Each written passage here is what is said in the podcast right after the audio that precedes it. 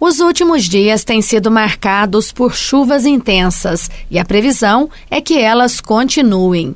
Muitos desses temporais, além do grande volume de água, vêm acompanhados de trovões e raios, responsáveis por vários acidentes nesta época do ano.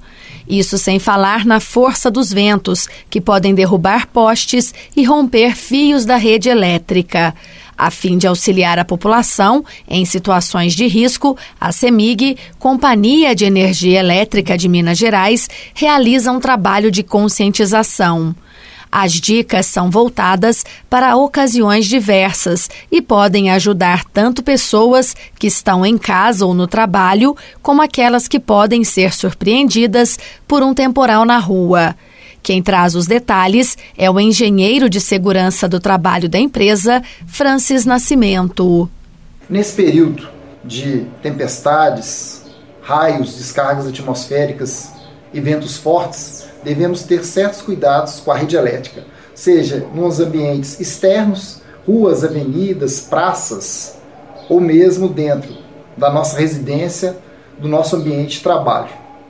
Nos locais externos, devemos evitar sempre abrigarmos embaixo de árvores ou estarmos encostados em postes da rede de distribuição. Por quê? Esses itens podem ser caminho para uma descida de uma descarga atmosférica, ocasionando um choque elétrico para quem estiver encostado ou nas suas proximidades. Além do mais, as árvores com vento forte têm a possibilidade de que seus galhos encostem na rede elétrica energizando o tronco, resultando também no choque elétrico para quem estiver encostado ali naquela árvore. Então sempre devemos evitar essas situações.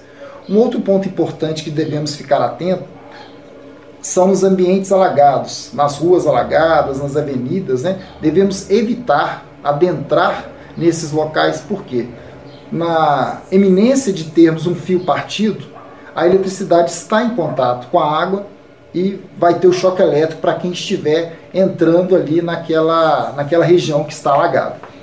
Outro possível cenário de acidente é quando o fio elétrico se rompe e cai sobre um veículo. Nesse tipo de situação, os ocupantes devem permanecer dentro do carro até a chegada da CEMIG, para que o circuito elétrico seja devidamente isolado.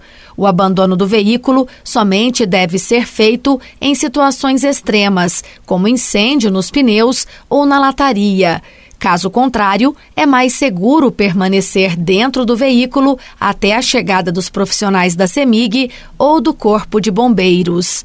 Para quem está dentro de casa, há também muitas dicas importantes. Uma delas tem a ver com os aparelhos que estão ligados na rede elétrica, conforme destaca o engenheiro da CEMIG.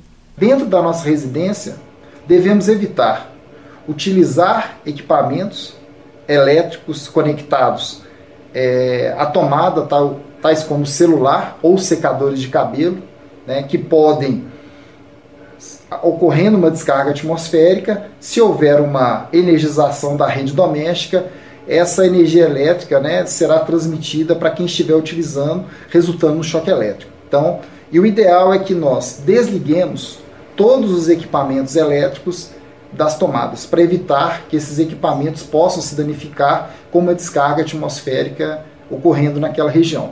Um outro cuidado que nós temos que ter também é que, havendo a possibilidade de alagamento daquele local onde nós estamos, né, seja a residência, seja um escritório, seja um galpão, nós temos que desligar o quadro de energia elétrica. Por quê? As tomadas ficam normalmente a 30 centímetros do piso e um eventual alagamento fará com que a energia elétrica tenha contato com a água, resultando em choque elétrico para quem adentrar dentro daquele, daquele local, daquele ambiente. Né? Então temos que ficar muito atento a isso. Né? Em períodos de rajadas de vento e descargas atmosféricas, a antena da televisão pode ficar desregulada. Se isso acontecer, não suba no telhado para ajustá-la. Além de perigo de queda, há riscos de choque elétrico e de ser atingido por um raio.